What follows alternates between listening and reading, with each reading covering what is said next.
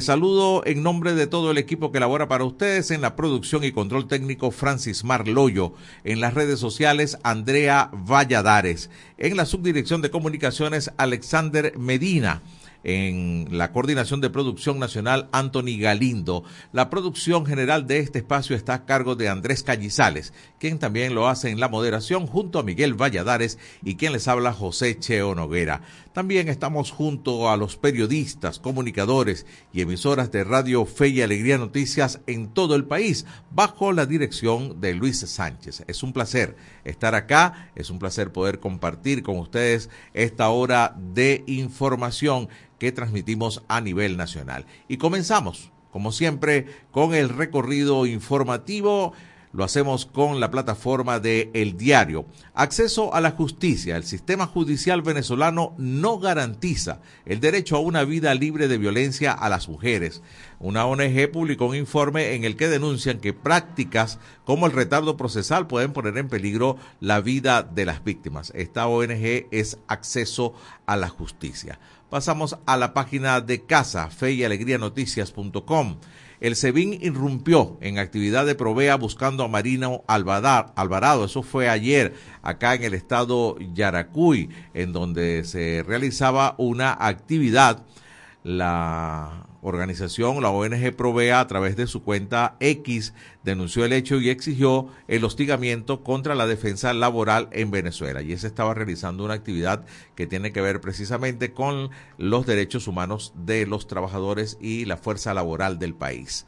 Seguimos con contrapunto. Nicolás Maduro y movimientos sociales se reúnen en defensa del Esequibo. Esta donde estaba el presidente y otras actividades se están realizando en víspera del referéndum consultivo que se estará realizando el próximo domingo, no este, sino el domingo 3 de diciembre. Seguimos con el pitazo. Luis Ratti denuncia a María Corina Machado por presunto sabotaje contra amparo del TCJ sobre el referendo. El dirigente político introdujo ayer, jueves 23 de noviembre, una denuncia por presunto sabotaje contra el amparo del TCJ sobre el referéndum del Esequibo. Por otra parte, y es un tema que es por demás interesante, ¿no?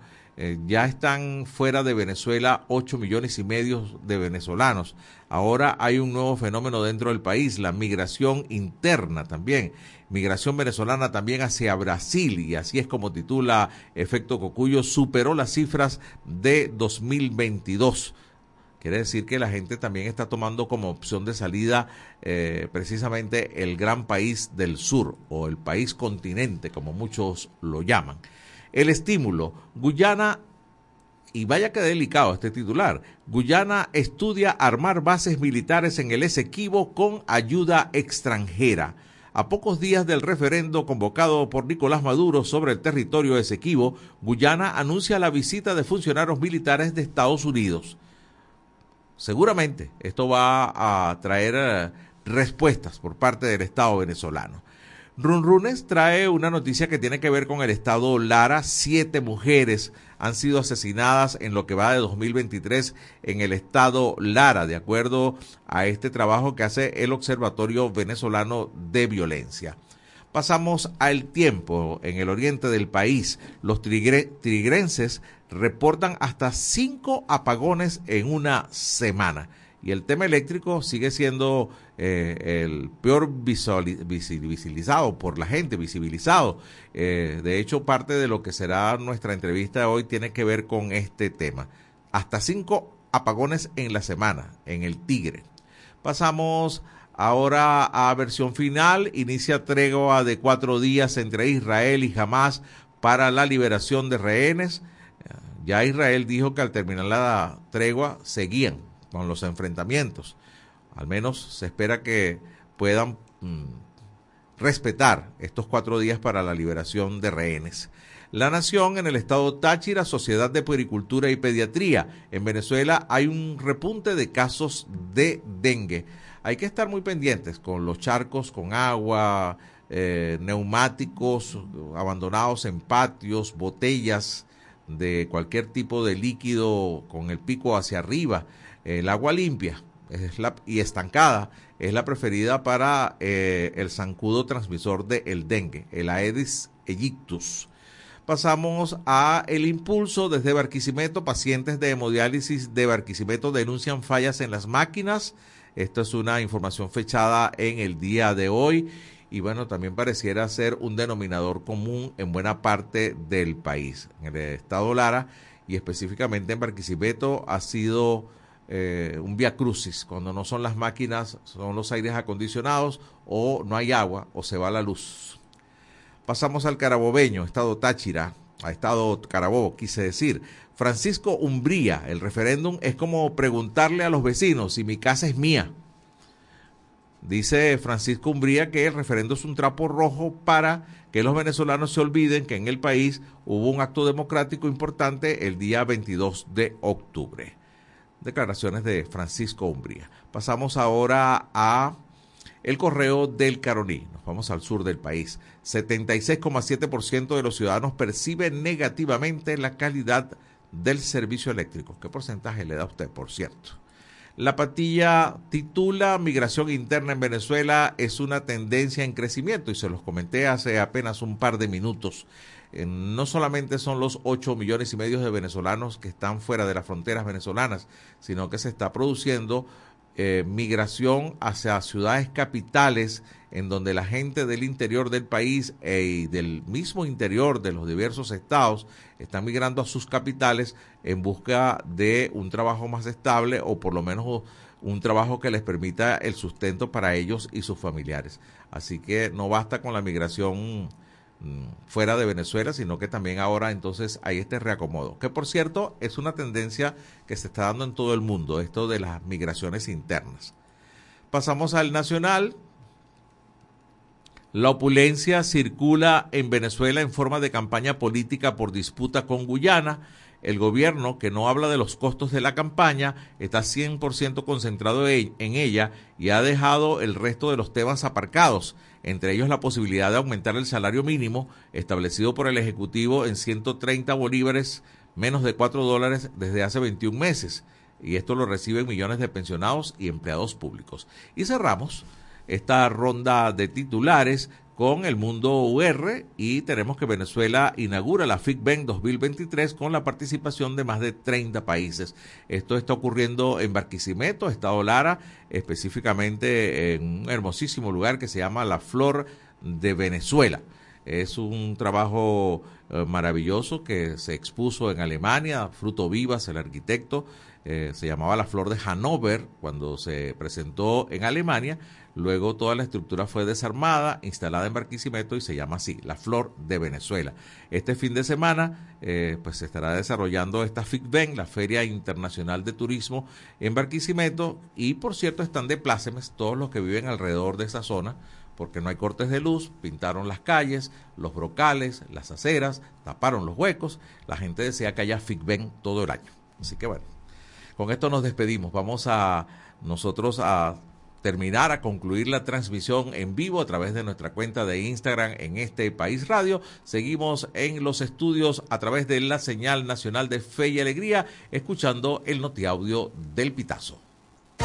Notiaudio, El Pitazo, un preciso resumen de lo que ocurre en toda Venezuela, con Catherine Medina. Saludos estimados oyentes. A continuación hacemos un repaso informativo por las noticias más destacadas hasta este momento. Comenzamos. Gobierno de Nicolás Maduro prohíbe ingreso de vuelo con migrantes expulsados de Chile. Un avión con 60 migrantes venezolanos expulsados de Chile no pudo despegar porque el gobierno de Venezuela no autorizó la salida del vuelo ni el aterrizaje en su territorio. La información fue confirmada por la ministra de Interior chilena, Carolina Toa, este jueves 23 de noviembre. El subsecretario de la cartera, Manuel Monsalve, explicó que las personas estaban identificadas, la policía de investigaciones las había detenido y se había contratado el avión para retornarlas. A partir de ahora, según la ley, solo pueden ser retenidas durante cinco días, por lo que, de no ser expulsadas en ese plazo, deberán ser liberadas. 76.7% de venezolanos encuestados califican negativamente el servicio eléctrico. De acuerdo con una encuesta que realizó en noviembre el Observatorio Venezolano de Servicios Públicos acerca de la calidad del servicio eléctrico en 12 ciudades del país, 76.7% de los consultados lo califican de forma negativa en sus respectivos hogares. Mientras tanto, 54.7% de los consultados dicen que sufren fallas eléctricas a diario, lo cual representa una desmejora de casi 41 puntos porcentuales respecto a la encuesta de marzo, cuando solo 13.7% padecían interrupciones todos los días. Colapsan morgues en hospitales de Anzuategui y Monagas. Trabajadores están expuestos a infecciones. El coordinador del Movimiento de Trabajadores de la Salud de Anzuategui, Edison Hernández, y la secretaria general del Sindicato Único Nacional de Empleados Públicos de la Salud en Monagas, Jane Santil, temen porque sus compañeros se contagien con alguna infección debido a las condiciones de las áreas. En ambos centros las cavas fallan y los cuerpos se descomponen más rápido. Al mismo tiempo carecen de equipos de bioseguridad. Además, la ventilación y la iluminación son escasas. En el caso de Monagas, Santil declaró que las familias usan las linternas de sus celulares para reconocer los cadáveres.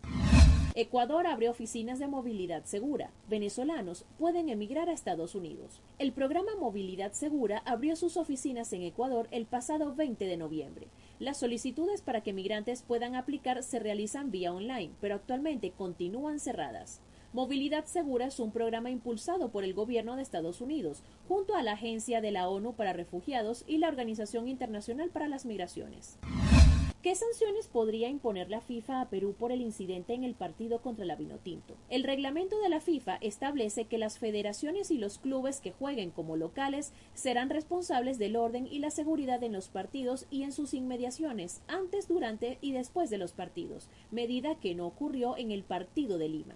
Cuando sucede este tipo de fallas, la FIFA podrá imponer medidas disciplinarias y directivas, salvo que el anfitrión pueda demostrar que no ha ocurrido negligencia por parte de las autoridades. Estimados oyentes, este ha sido el panorama informativo hasta esta hora. Narro para ustedes Catherine Medina. Estas informaciones puedes ampliarlas en nuestra página web elpitazo.net. También Recibimos tus denuncias vía SMS o WhatsApp a través del 0414-230-2934. Es la una de la tarde con 16 minutos. Gracias a Catherine Medina con el noti audio del Pitazo. Antes de ir a la pausa, aquí está la encuesta en este país del día de hoy. ¿Tiene pensado viajar en este mes de diciembre de 2023? Opción A, sí viajaré. Opción B, no no lo haré. Solo visitaré a la familia, es la opción C, y me dedicaré a descansar. Descansaré es la tercera opción. Así que, bueno, usted tiene ahí para escoger a través del 0424-552-6638. Los leemos. ¿Cuál es su opinión al respecto? Vamos a la pausa y regresamos con más de En este país. Ya regresamos con En este país por la Red Nacional de Radio Fe y Alegría.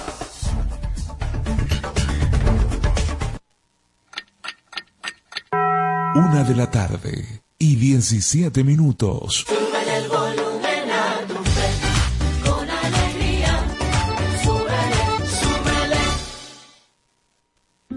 A ver, veamos quién necesita más urgente la ayuda. ¿Y eso para qué? Es que se va a implementar un proyecto y estamos actualizando el censo. Pues este grupo de aquí tiene prioridad por ser de esta comunidad. Así salimos de eso de una vez. Así no es, así no es. Aquí hay un grupo con distintas necesidades y la ayuda humanitaria se distribuye según las diferentes necesidades de las personas. Así nos enseñaron en la formación. Las organizaciones humanitarias ayudamos a quienes más lo necesitan sin discriminar por su nacionalidad, raza, identidad de género, orientación sexual o religión. Eso es imparcialidad uno de los cuatro principios que guían el trabajo de las organizaciones humanitarias. Un mensaje del equipo humanitario país.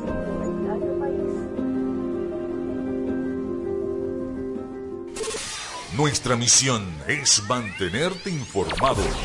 Por eso, cada 30 minutos, desde las 9 de la mañana hasta las 5 de la tarde, te presentamos nuestros Avances informativos para que esté siempre al día con las noticias más recientes del país. ¿Qué tal si nos unimos para salvar la educación? Para que los centros educativos también sean itinerantes y con estrategias alternativas puedan atender a los niños, niñas y jóvenes que no acudan a la escuela formal. Por los niños y niñas, por el país, fe y alegría, Alianza por la Educación. Fe alegría, fe alegría, fe y alegría. Descárgate nuestra aplicación Radio Fe y Alegría Noticias. Disponible para iPhone y Android. Seguimos con En este país por la Red Nacional de Radio Fe y Alegría.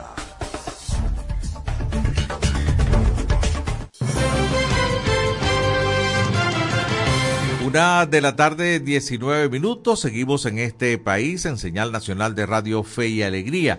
A ver, de nuestra cuenta en este país radio tomamos información de la cuenta del Cardenal Radio, nuestro amigo Rosender Evíes en Radio Fe y Alegría 97.5 en Barquisimeto. Barquisimeto es la sede del Congreso Nacional de Músicos Católicos que se estará desarrollando en Barquisimeto desde este viernes y hasta el domingo 26 eh, un evento importante que se realiza anualmente desde la arquidiócesis para los músicos católicos y hay conciertos para el público en general. La arquidiócesis de Barquisimeto pues realizó una rueda de prensa este fin de semana en la curia arquidiocesana para dar a conocer los detalles de este tercer congreso. Así que Barquisimeto muy concurrida este fin de semana con la FICBEN y el Congreso Nacional de Músicos Católicos. Les recuerdo nuestra encuesta de hoy. ¿Usted piensa viajar en diciembre? Opción A, sí viajaré. Opción B, no lo haré. Opción C, solo visitaré a la familia. Y opción D, descansaré. 0424-552-6638. Estamos en señal nacional de Radio Fe y Alegría en tres estados de Venezuela. Además, por más de 20 emisoras compartiendo con ustedes nuestra edición meridiana. Ya está el hilo telefónico. Nuestro primer invitado se trata de Rafael Armando Rodríguez. Es el coordinador general del Observatorio Venezolano de Servicios Públicos. Muy buenas tardes, Rafael. Le saluda José Cheo Noguera. Gracias por atendernos. Hola José, buenas tardes. Gracias a ustedes por el contacto y a toda la audiencia que está con la campaña el día de hoy. Gracias, Rafael. Al contrario, gracias por atendernos. A ver, eh, 76,7% de los encuestados en 12 países calificaron negativamente a la, al servicio de electricidad. Eh, Así es. Es el monto más alto de estadísticas que, que, que he visto en, en, ese trabajo extraordinario que hacen ustedes desde el observatorio. Es, es el servicio peor calificado en este año. Es así, efectivamente, la última encuesta que realizamos para terminar el año 2023, estamos teniendo el número más alto desde la creación del observatorio hace cinco años. De hecho, ni, ni siquiera para el momento que ocurrió la pérdida del servicio eléctrico a nivel nacional era el valor más alto, sino hasta ahora. Efectivamente, esto deviene porque en las 12 principales ciudades del país que hacemos el levantamiento nosotros, hemos encontrado que la valoración positiva que en algún momento existió cuando hubo unas pequeñas mejoras localizadas, pues bueno, ya evidentemente para este fin, fin de año 2023, pues ha sido bárbaro. Por ejemplo, en las ciudades de Barinas, Maracaibo y, Mérida, menos del 5% valora positivamente el servicio que tienen. Sí, ha influido que, que Caracas también ya está presentando fluctuaciones y, al, y algunas mm, eh, cortes esporádicos de electricidad. Sí, tú sabes que, bueno, siempre ha existido la teoría que Caracas ha sido la más, la más cuidada como una burbuja, han hablado. Ah, claro. Y efectivamente las encuestas históricamente te daban que Caracas era una de las principales ciudades que tenía mayor valoración positiva del servicio. Sin embargo, para esta nueva medición, eh, cuando verificamos justamente el, la- el motivo por el cual el ciudadano contesta de esa forma con respecto a la valoración del servicio, te dicen que es por las interrupciones o por la cantidad de bajones y fluctuaciones que se tienen. Cuando verificamos el tema de la frecuencia de pérdida de servicio, ya encontramos que el 55% de los encuestados en las 12 ciudades indican tener frecuencias de apagones diarias. Qué En este punto, en este punto, ya, ven, ya Caracas aparece con un 16%, que en algún momento estuvo bajo hasta casi el 3%, ya está en un 16%, que también está experimentando eh, la cantidad de, de- de pérdida del servicio diariamente. Te quiero poner como en contexto, para inicio de este año solo el 13.7% indicaba que tenían apagones diarios. Hoy estamos en 55%. Wow, eso yo, yo no sé el trabajo del observatorio desde cuándo está, pero estas cifras parecen ser superiores a, a, la, a la crisis eléctrica antes de los megapagones, ¿no?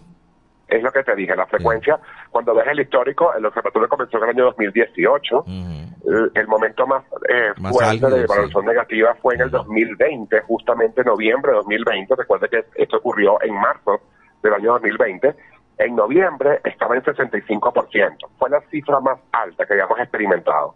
Posteriormente, lo que fue 2021 y 2022 fueron valor- valoraciones que quedaban en el 30-29%, porque evidentemente veíamos que algunas ciudades experimentaban unas pequeñas mejoras, que no es óptimo obviamente, hasta este momento que empezó un, un- un descenso y llegó ahora al 55%. Sí, no se confunde la gente. Estoy, estoy conversando con Rafael Armando Rodríguez, coordinador general del Observatorio Venezolano de Servicios Públicos. Eh, el tema de apagón con fluctuaciones. Eh, acá eh, nos comentan nuestros amigos desde Barquisimeto que Activos por la Luz, que es un grupo de ciudadanos que se han dado a la tarea de eh, cuantificar, de, de llevar un conteo de los apagones y las fluctuaciones, habían a mediados de este año de- dicho que la gente percibía que había más apagones, pero en realidad eran fluctuaciones. Eh, ¿Ustedes han podido percibir algún tipo de confusión en la gente te- de ese aspecto? te voy a te voy a responder quizás con una pregunta para que te respondas tú mismo a este respecto. Ok. Cuando tú le preguntas a las personas la frecuencia de que tiene la pérdida del servicio y te responden que el 70% de los encuestados experimentan una pérdida de entre 2 y 6 horas, Claro. tú decides qué es esto. Sí, no, no es fluctuación definitivamente. sí. Aunque sean las más dañinas, ¿no? Las más, eh, Claro. Con el tema Y de los eso- daños de equipos, ¿no?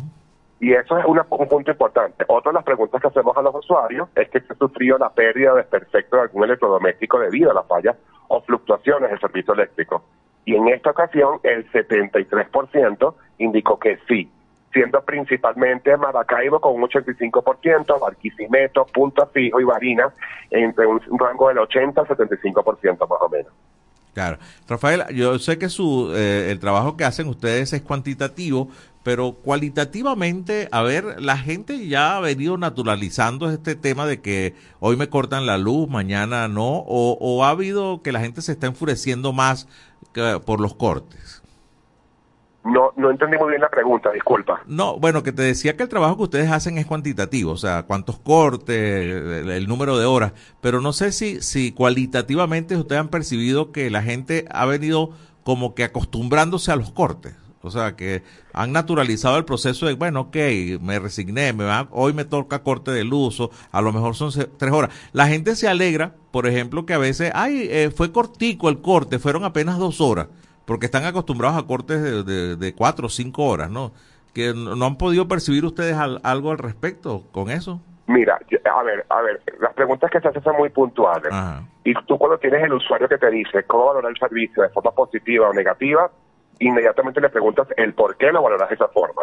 Si nos vamos a ubicar justamente la gente que valora negativamente el servicio, eh, estamos ya para este cierre que el 50% te dice porque tiene muchos bajones, ya un 29, casi 30% de esas personas te dicen, y aquí sí que soy muy responsable en el comentario, que creen estar sometidos a un proceso de racionamiento no formal. Porque la verdad es que oficialmente no hemos encontrado que existan eh, racionamientos paulatinos por sectores ni regiones del país. Pero ya un 30% del usuario te responde de manera inmediata, ¿por qué valor negativo? Porque estamos sometidos bajo un- razonamiento eléctrico. Otros te hablan de la falta de mantenimiento, otros por el daño de los equipos. Quizás esta pregunta que me haces, te puedo decir, ante la pregunta del usuario, ¿cómo tú valoras el servicio eléctrico desde el año, o sea, desde el principio de este año para el cierre de este año? El 47% te dice que ha empeorado. Claro. O sea, que creo que sí hay, existe como una una claridad del venezolano de saber si, si es como que un nuevo normal lo que sucede o que lo que está pudiendo eh, sufrir en este momento le da para, para poder decir si está en mal o bien valorado, pues. Sí, claro, claro. Bueno, bien difícil y, lo peor de toda esta cosa, estamos conversando con el coordinador del Observatorio Venezolano de Servicios Públicos, Rafael Armando Rodríguez, y lo peor de esto es que no hay ninguna visualización de luz al final del túnel, ¿no? Esto de la generación eh, termoeléctrica, no hay soluciones a la vista y bueno, eh, la gente pues pareciera que va- vamos a tener que seguir eh, compartiendo nuestras vidas con los apagones, ¿no? Claro, hay que ver eso siempre, ¿sabes? El vaso medio lleno, medio vacío al final. O sea, son muchos factores que en regiones podrían generar la justificación quizás. Debemos recordar que estamos en una economía que está en crecimiento post pandemia. Más allá de que sea exitoso o no, estamos en- en- nuevamente con un, un tema de un parque industrial del país que está nuevamente generando eh, el, redoble necesario para un fin de año como este. Venimos una temporada fuerte de uso de maquinaria y bueno, lamentablemente creo que hay que empezar a entender la política pública de este, justamente de esto, de la evidencia, de entender un poco cómo esto está generando el ciudadano y cómo puedes ir paliando un poco, ¿no? Porque al final encontramos que meteorológicamente ha llovido en todo el país, los embalses están suficientemente llenos, el Guri está en su máxima expresión, pero bueno, no sabemos hasta qué punto, inclusive las termoeléctricas que me, que me comenta, están siendo afectadas por la distribución de los de los, de los de los camiones con el gasoil y entramos en otra faceta. Es decir, siempre intentar buscar de dónde viene esto para ver si la solución puede ser más rápida o más efectiva para el ciudadano. Sí, así es. Rafael, te agradezco mucho este contacto. Rafael Armando Rodríguez, coordinador del Observatorio Venezolano de Servicios Públicos. Bueno, hay que seguir a la expectativa. Lleve usted su cuenta de cuántas veces se, le va la luz en la semana o hay fluctuaciones. Te agradezco mucho, Rafael. Que tengas una Gracias feliz tarde y un feliz fin de semana. Igualmente para ustedes. Muchas gracias por el contacto. Rafael Armando Rodríguez ha sido nuestro invitado, nuestro primer invitado en la tarde de hoy. Bueno, 76,7% es la valoración de los encuestados en 12 ciudades del país, percepción negativa de la calidad del servicio eléctrico. Nos vamos a la pausa, unas 30 minutos. Ya regresamos con En este país por la Red Nacional de Radio Fe y Alegría.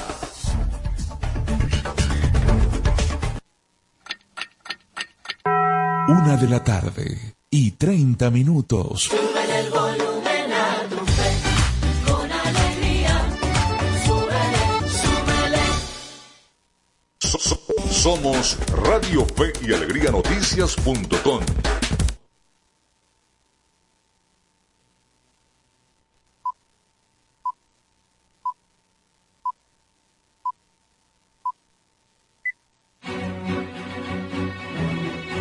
de este momento, más de 25 emisoras interconectadas para llevarte información con todas las voces. Radio Fe y Alegría Noticias. Avance informativo. Avance informativo. Saludos amigos de Radio Fe y Alegría, sean bienvenidos y bienvenidas al presente avance informativo. A esta hora les saludo Juan Carlos Rosales. Tenemos que migración interna en Venezuela una tendencia en crecimiento. La crisis político-económica que vive Venezuela ha provocado una de las migraciones más grandes en las últimas décadas, a pesar de no estar afectada por un conflicto bélico, aunque algunas agencias internacionales han contabilizado más de 7 millones y medio de migrantes venezolanos en el mundo. Dentro del país este fenómeno se viene incrementando. Mirla Pérez, directora del Centro de Investigaciones Populares y Observatorio Convivium, explicó que según el más reciente informe, casi la mitad de los entrevistados conocen a alguien que emigró a otra zona del país, siendo la región capital la que más ha recibido estos migrantes. Pérez acotó que estudiar la migración interna es un proceso difícil por las condiciones demográficas de Venezuela. No sabemos cuántos quedan en el país porque la última referencia es el censo del 2011. Eso no ha permitido conocer la recomposición interna de los estados porque las personas pasan de una ciudad a otra y las dinámicas cambian. Hasta aquí el presente avance informativo. Continúen con la programación de Radio Fe y Alegría. Contamos con periodistas en toda Venezuela para llevarles la información en vivo y en caliente. Red Nacional de Radio Fe y Alegría, con todas las voces. Seguimos con En este país por la Red Nacional de Radio Fe y Alegría.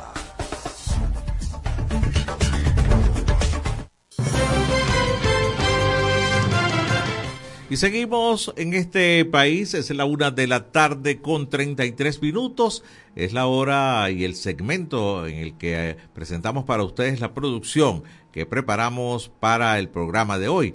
Iniciamos con el micro de Venezuela Electoral. Y esto es eh, Venezuela Electoral, una cápsula diaria con noticias e informaciones sobre las elecciones venezolanas. La Conferencia Episcopal Venezolana se pronunció en torno a la campaña gubernamental por el referéndum consultivo. Aseguró estar a favor de la soberanía territorial de Venezuela sobre el Esequibo y exhortó a los ciudadanos a votar este 3 de diciembre.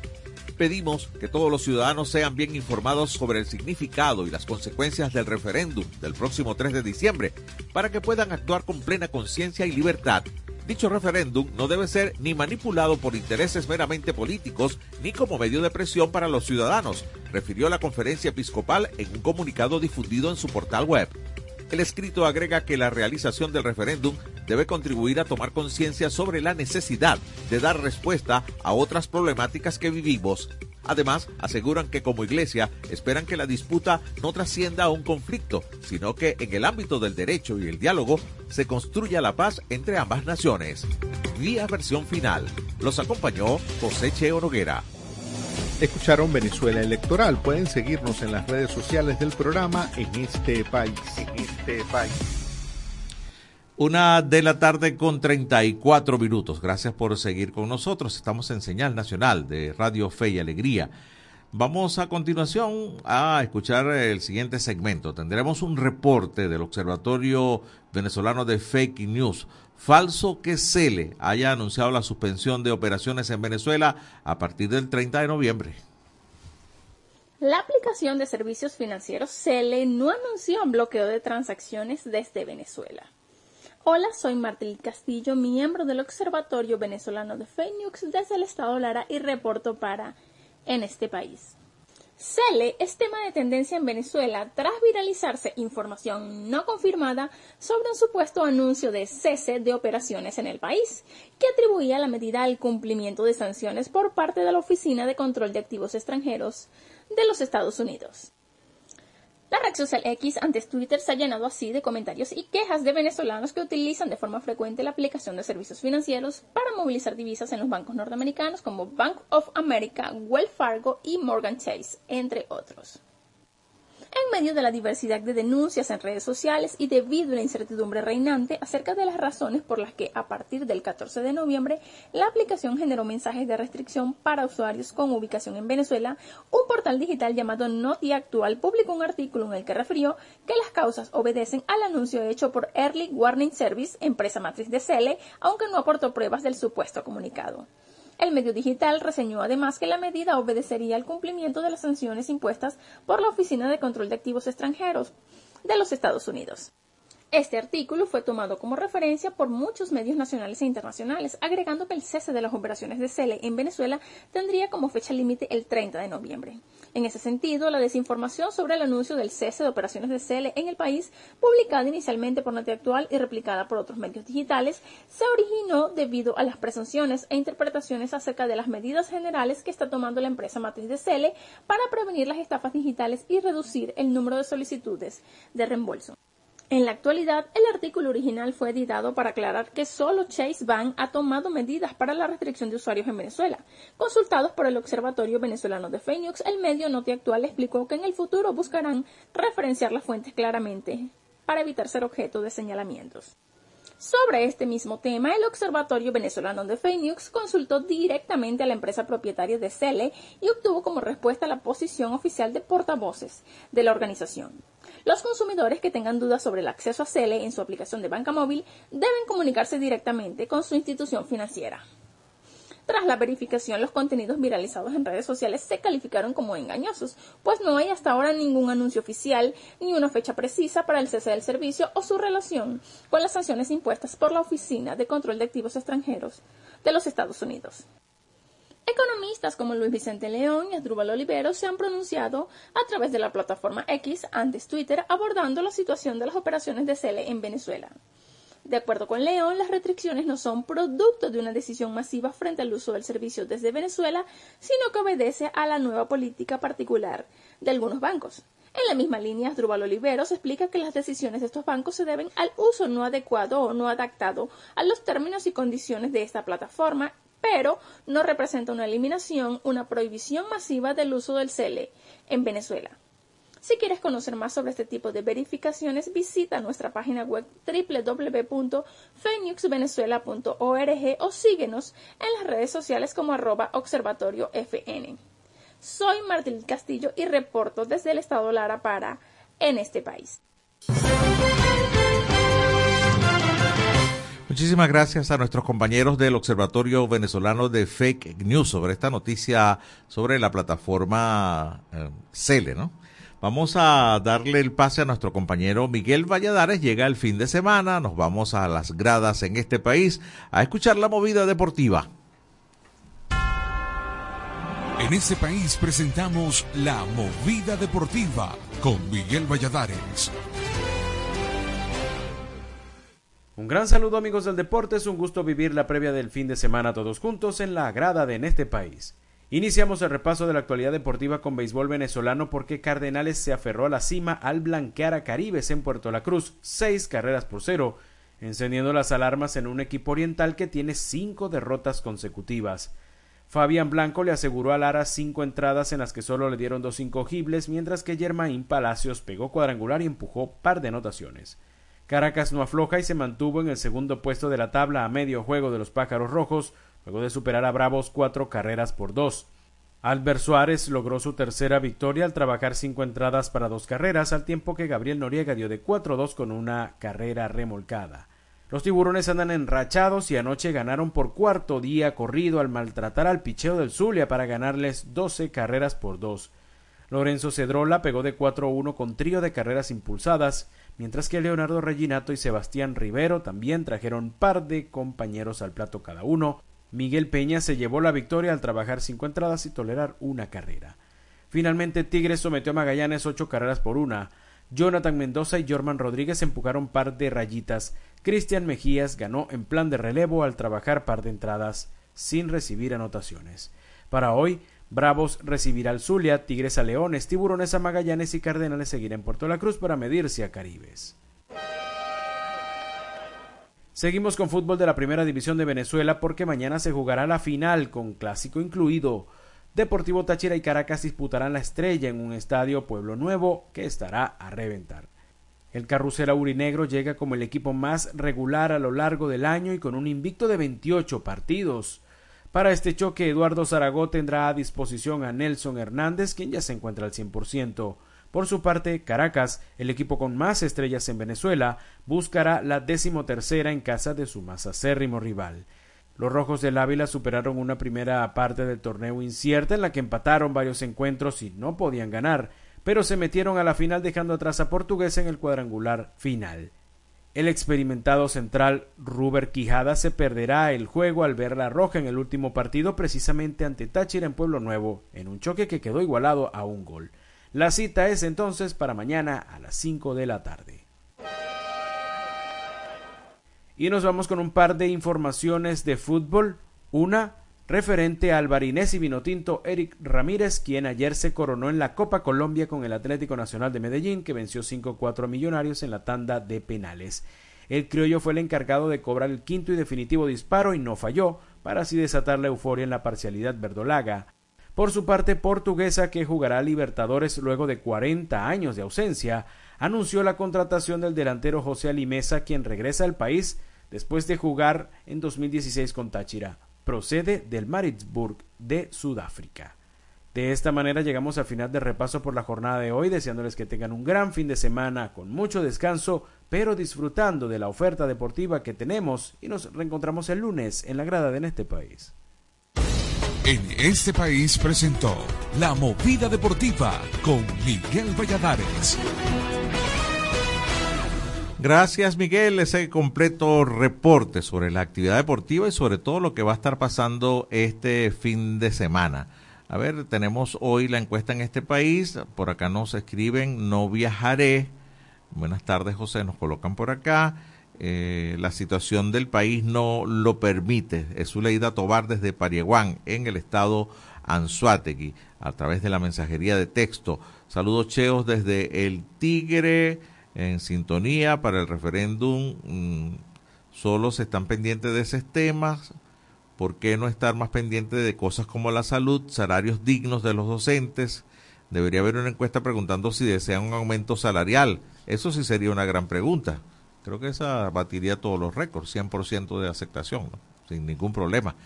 Recuerden que hoy nuestra pregunta tiene que ver con qué va a hacer usted en diciembre. ¿Tiene pensado viajar este diciembre? Opción A, sí viajaré. Opción B, no lo haré. Opción C, solo visitaré a la familia. Y opción D, descansaré. Sus respuestas vía mensaje de texto o WhatsApp al 0424-552-6638. Toca despedir este segmento. Lo haremos con el micro de Medianálisis Informa. Les eh, presentamos eh, Medianálisis Informa, noticias locales y regionales sobre democracia y ciudadanía. Democracia y ciudadanía. Los habitantes de la urbanización Brisas del Obelisco, ubicada al oeste de Barquisimeto, recibieron este miércoles 22 de noviembre dos transformadores de 50 kVA cada uno para restablecer el servicio eléctrico. El suministro de electricidad en la comunidad estaba suspendido desde el pasado 11 de noviembre, cuando explotó el único transformador que estaba en funcionamiento. Según Napli Valera, la problemática se originó el primero de septiembre cuando uno de los dos transformadores que funcionaban en la comunidad explotó. Para solventar la situación, técnicos de Corpoelec hicieron un puente entre dos transformadores de menor capacidad, pero a mediados de octubre uno de ellos comenzó a derramar aceite caliente explotando el 11 de noviembre. Los habitantes del sector realizaron numerosas protestas, enviaron mensajes al gobernador Adolfo Pereira a través de sus redes sociales y cartas de la comunidad para exigir una solución, la cual llegó definitivamente este miércoles. Vía el impulso, los acompañó José Cheo Noguera. Y esto fue Medianálisis Informa. Puedes seguirnos en las redes sociales, somos arroba medianálisis o visitar nuestra página web www.medianálisis.org.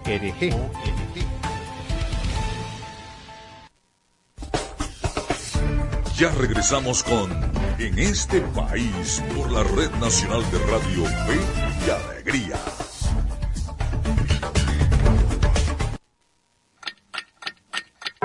Una de la tarde y 45 minutos. Súbele el volumen a tu fe, con alegría.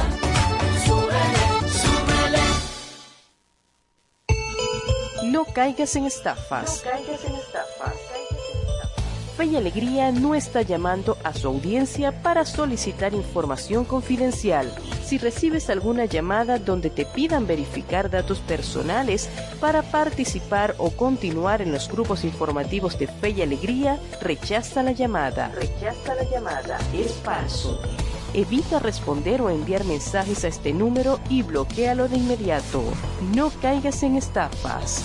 Un mensaje de Radio Fe y Alegría.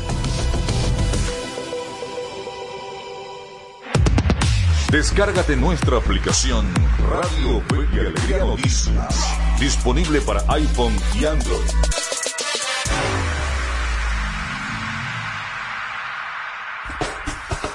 Seguimos con En este país por la Red Nacional de Radio Fe y Alegría.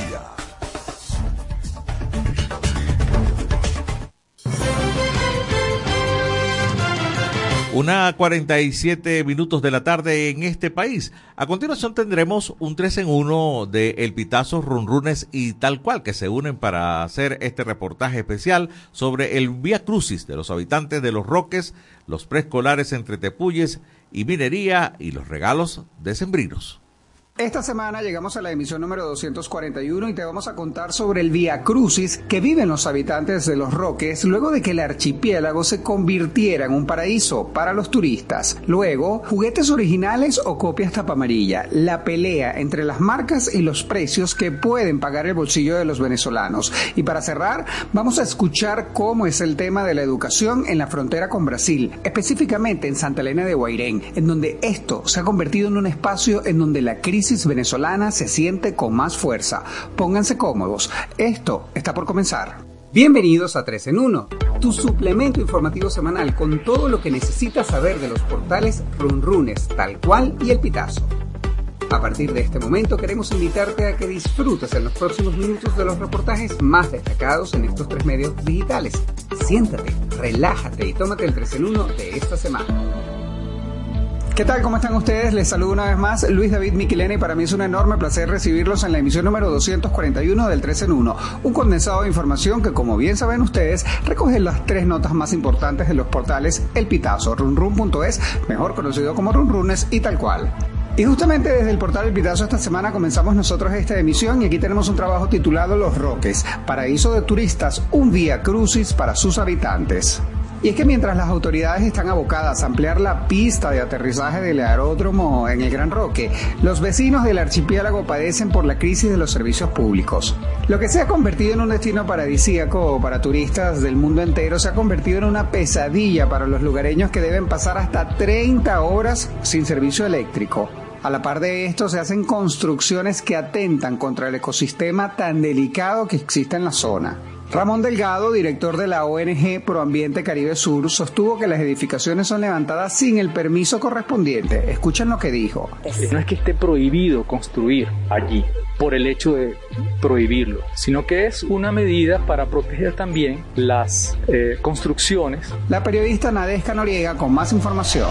Nadesca, ¿qué dicen los habitantes de los servicios y si han obtenido algún tipo de respuesta a estos reclamos? Los habitantes de los Roques definen sus servicios como deficitarios.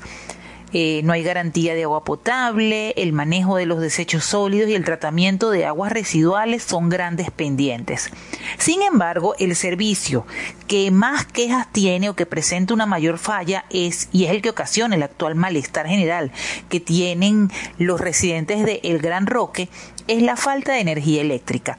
En promedio, un hogar en Los Roques tiene servicio de electricidad dos o tres horas al día por la falla de la planta de energía que alimenta el islote.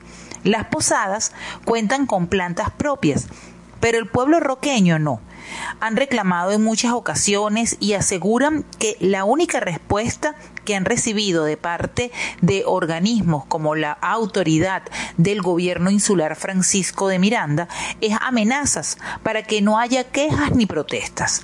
La última información recibida por los habitantes de Los Roques, eh, precisamente tras la publicación de este reportaje, es que dos nuevas plantas van a ser llevadas al Gran Roque antes de Navidad. Sin embargo, la solución definitiva que sería activar el proyecto de paneles solares en el Gran Roque y cuya obra de desarrollo tiene seis años de paralización, pues eh, les han prometido que será retomada para el año 2024. ¿Y cuál es el impacto ambiental que está causando este tipo de trabajos que se hacen en la pista del aeródromo del Gran Roque? El impacto ambiental que está ocasionando el trabajo en la pista de aterrizaje del Gran Roque es básicamente en la riqueza de manglares y en el frente coralino. Cualquier trabajo que incumpla el plan de ordenamiento del archipiélago de los Roques, que es un documento que rige todo el desarrollo de este parque nacional, pues pone en riesgo todo el equilibrio ambiental, especialmente en el Gran Roque, que es el islote que está habitado. No solo es la elongación de la pista aérea, sino también los permisos de construcción de nuevas posadas exclusivas, que eh, han tenido como consecuencia la destrucción de manglares y de tramos de la barra coralina que protege a este islote. Esta tala de manglares, que es uno de los ecosistemas marinos más ricos para toda la fauna en el mundo, pues se sigue realizando sin control. En este caso, la primera destrucción grande fue con la construcción de los hospedajes VIP al lado de la pista, pero ahora, al alargarla con relleno no apto, se está retirando manglar y se está afectando no solo a la flora y a la fauna, sino también puede generar problemas de orden geográfico en esa localidad. Marcas versus precios. Cabefac apuesta a juguetes originales para la temporada navideña. Este es el reportaje que nos comparten desde la redacción de Tal Cual esta semana. Se acerca la Navidad y con ella el compromiso de los padres y representantes de comprarle los regalos a sus hijos. La vicepresidenta de la Cámara Venezolana de Fábricas de Juguete, Cabefac, Daniela López, sostuvo que el pese al cierre de algunas tiendas tradicionales, el gremio se ve con optimismo en este inicio de la temporada navideña. Estas fueron sus declaraciones. Si bien es cierto que muchas de las jugueterías que existían antes las cadenas anteriores cerraron, ahora hay unos nuevos actores. Empezaron muchos hasta antes de la pandemia jugueterías virtuales que ya hoy en día se han convertido en jugueterías físicas. Sulvin Díaz con más información. Sulvin, ¿cómo es la relación entre juguetes importados y nacionales? ¿Hay competencia o es algo que domina el tema de la importación? No existe una relación como tal entre este par de rubros, principalmente porque la oferta de juguetes nacionales es casi inexistente. La Cámara de Fábricas de Juguetes indicó que 98% de los juguetes en el país son importados. Aquí solo se fabrican los que se usan de relleno para las piñatas y uno que otro emprendedor que se aventura a hacer alguna creación y exhibirla en algunas de las jugueterías que lo permiten. Propietarios de jugueterías indicaron que les afecta la caída del consumo como a cualquier otro sector de la economía del país. No obstante, a lo largo del año, pues las ventas son salvadas muchas veces por los cumpleaños y que vienen algunas personas a comprar algunos regalitos. Sin embargo, los, los días de mayor asueto, la temporada de mayor asueto para este sector es diciembre y el Día del Niño. Y se prevé una caída en el consumo que pueda afectar a este sector. ¿Y qué medidas se pueden tomar para evitar temas como el contrabando? Las medidas contra el contrabando están en manos de las autoridades a través del Estado Mayor contra el Contrabando puesto en marcha en octubre de este año en el Estado Táchira, una de las principales fronteras por donde más ingresan productos de forma ilegal al país. El gremio espera ver próximos resultados positivos para que pueda haber una competencia más equilibrada entre todos los los que forman parte de este gremio. Y el turno de cierre de esta semana corresponde al portal runrun.es, mejor conocido como Runrunes, y ellos tienen una investigación especial que acaba de ser publicada y que lleva por nombre Preescolares entre Tepuyes y Minas, la odisea de estudiar en el paraíso. Los preescolares de Santa Elena de Guairén, la única ciudad venezolana en la frontera con Brasil, son espacios donde la crisis venezolana recrudece y permea hacia la primera infancia. De nada sirve vivir en medio de una de las mayores potencias mineras en el mundo. En la frontera con Brasil, padres y maestros deben hacer malabares para contar con una infraestructura adecuada, servicios, comida y uniformes para sus niños. La periodista Morelia Morillo profundiza en este reportaje. Morelia, ante la ausencia del Estado, son los padres y representantes quienes mantienen los preescolares. ¿Cómo hacen con temas como los sueldos, que son tan paupérrimos? El Estado está ahí en el sentido que existe la infraestructura de los preescolares y existen los maestros y el personal de los preescolares, el personal administrativo, el personal obrero, existen en estos preescolares. Sin embargo, eh, el, el, hecho de que los preescolares funcionen, eh, lo que yo pude atestiguar durante esta reportería, es que efectivamente depende tanto de los maestros como de los padres, quienes tienen salarios o ingresos eh, simbólicos. Eh, ¿En qué sentido depende de ellos? Bueno, las, las maestras terminan corriendo con la posibilidad de que el preescolar funcione prácticamente en base a la creatividad, eh, creando estrategias para que los padres también se integren y contribuyan sin que esas fórmulas sean obligatorias, puesto que eh, está expresamente prohibido por, de parte de, del ministerio, de las zonas educativas, la posibilidad de, cobrar una contribución a los padres. Entonces, existe esos, esos eufemismos como la gotita de amor, que es la forma en que se llama a las contribuciones.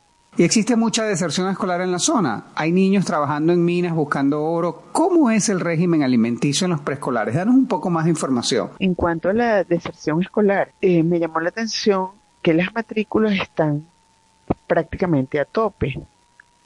Eh, en la mayoría de los preescolares es muy poco la matrícula faltante con respecto a la matrícula máxima de estos preescolares. Son si un preescolar tiene, por ejemplo, eh, espacio o capacidad para 150 niños, hay 148 inscritos. Sin embargo, cuando visité los preescolares de Santa Elena de Guairén, en la mayoría se observa que están muy solos. Hay salones en los que pude ver cuatro niños, salones en donde pude ver ocho. Eh, difícilmente salones en donde vi una docena de niños. Realmente difícil. Eh, en este momento me pongo a recordar y creo que ninguno vi más de una docena de niños. Y eso ocurre en buena medida, según lo, lo cuentan las maestras, porque los niños no tienen en sus hogares eh, que comer o que llevar como merienda y los padres prefieren dejarlos en casa para poder resolver ese, ese verbo que, que es tan frecuentemente utilizado en Venezuela. Y en otros casos sí, porque los padres están en casa, están, migraron, están en las minas. Entonces lo- los cuidadores eh, auxiliares, sean abuelas, tías, hermanos mayores, prefieren enviar a los niños a la escuela. Y con esto hemos llegado al final de esta emisión número 241 del 3 en 1, tu suplemento informativo semanal. Espero que hayan disfrutado tanto como nosotros este episodio. Recuerden que agradecemos siempre el apoyo de Francisco Zambrano en el guion y de Abraham Moncada en la edición y montaje. Les hablo una vez más Luis David Niquilena. Cuídense mucho y Bueno, vamos a despedir tiempo exacto para despedir el programa, pero me voy a permitir leer eh, sobre la encuesta de hoy en este país que le preguntamos a la gente que si va a salir en diciembre, si piensa viajar. Eh, nos escriben, pues amigos, la situación del país no viajaré porque la situación no me lo permite. A ver, pero es que hay uno acá que me causó mucha gracia, lo quiero compartir con ustedes. Ajá, desde el Tigre, nos escribe el señor Navarro, yo me daré un tour interno desde mi hogar, desde el cuarto a la sala, luego de la sala a la cocina, seguidamente del frente al patio y finalmente del frente al cuarto a dormirme más temprano. Con ese sueldo de docente no me dará para más sin comer un pan de jamón, mucho menos salir a viajar al Tigrito. Una locura total. Gracias por compartir con nosotros a través de el 04 10 24 552 66 38. Toca despedir el programa de hoy.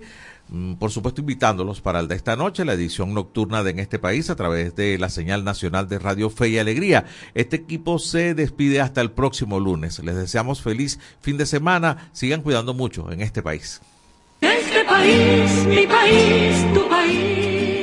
Así culmina por el día de hoy en este país, un programa conducido por Andrés Cañizales junto a Miguel Valladares, acompañados por los periodistas y comunicadores de Radio Fe y Alegría, Red Nacional. Hacemos periodismo comprometido con la democracia.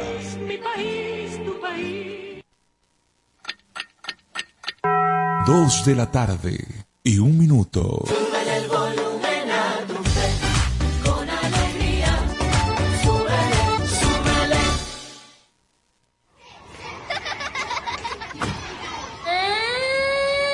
Cuidemos la infancia. Prevengamos el maltrato infantil. Al hablar con los niños y niñas, míralos a los ojos y escucha con atención lo que te quieren decir. Ellos necesitan sentirse escuchados y que sus temas son de tu interés. Cuidemos la infancia. Prevengamos el maltrato infantil. Esto fue una producción del Instituto Radiofónico Fe y Alegría en alianza con ACNUR para prevenir el maltrato infantil. ¿Por qué es importante la educación? Una educación sana, incluyente y de calidad aumenta la productividad de las personas y, como consecuencia, el potencial de crecimiento económico de toda nación. La educación contribuye a la reducción de la desigualdad, reconociendo la importancia de los humanos en los procesos sociales y, a su vez, en la erradicación de la pobreza y el hambre, siendo un medio eficaz para adquirir habilidades productivas para el desarrollo de cualquier comunidad.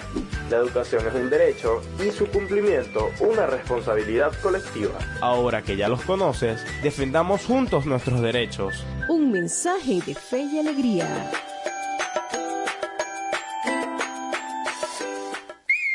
Fe y Alegría Educomunicación presenta Tejedana. No son cuentos, son realidades. Nuestros derechos. ¿Se imaginan ir a un hospital, a un banco o a una escuela y que nadie comprenda lo que dices? los pueblos indígenas tienen derecho a tener un traductor en los servicios de salud, educación, identidad y en cualquier oficina que funcione en su territorio. Cuidar su lenguaje y su cultura es una prioridad. Tejeana, nosotros tenemos derechos. Un mensaje de Radio Fe y Alegría. Artículo 10 de la Ley de Responsabilidad Social en Radio, Televisión y Medios Centro Electrónicos. Nacional Autónomo de Cinematografía. Son 29 años celebrando la pasión por Venezuela. Animación, documentales, ficción, cine venezolano para el mundo. Vamos por más.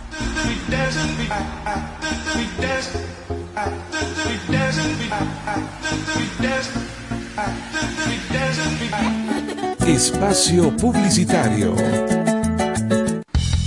Goma Inca, rumbo a los 50 años de calidad. Fabricación de artículos técnicos en gomas y servicios relacionados tales como engomados de rodillos, tambores, poleas, válvulas, tuberías, todo para la industria en general, recubrimiento antiácido y antiabrasivo de tanques para la industria química, engomados de tanques cisternas que transportan líquidos corrosivos, fabricación de sellos hidráulicos y neumáticos por control numérico, Sistema Siljet de fama mundial. Garantizamos la fabricación en minutos de juntas de vástagos, pistón, rascadores, estoperas o ring.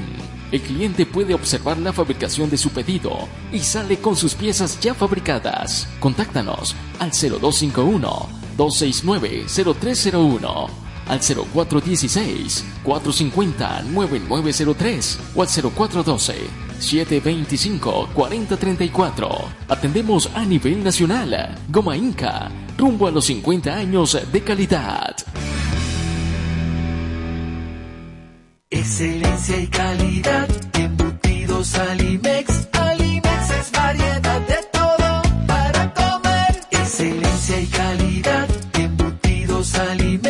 Más práctico y divertido. Embutidos Alimex.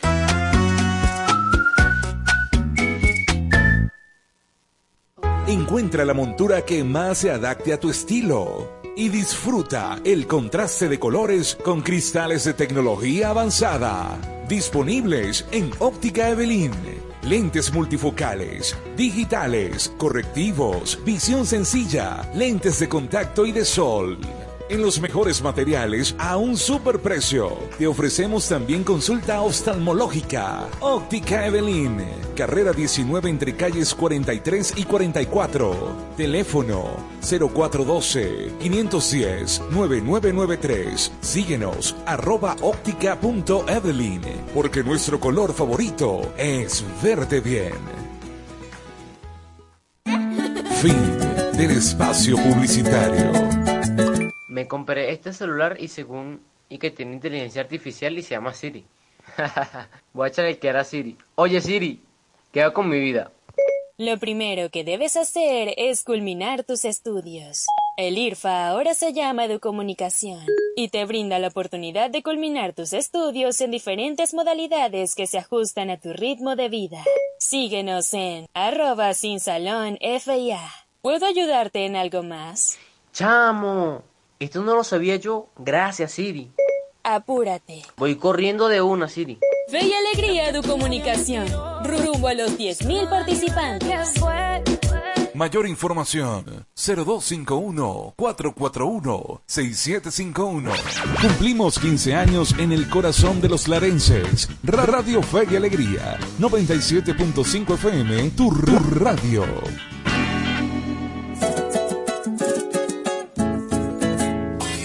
A continuación, programa recreativo. Todos sus elementos son tipo A, que pueden ser escuchados por niños, niñas y adolescentes, sin la supervisión de sus madres, padres, representantes o responsables. Una producción de Radio Fe y Alegría. Gloria cantan los querubes. Co- Como todos los años, la, la Navidad se vive con fe y alegría.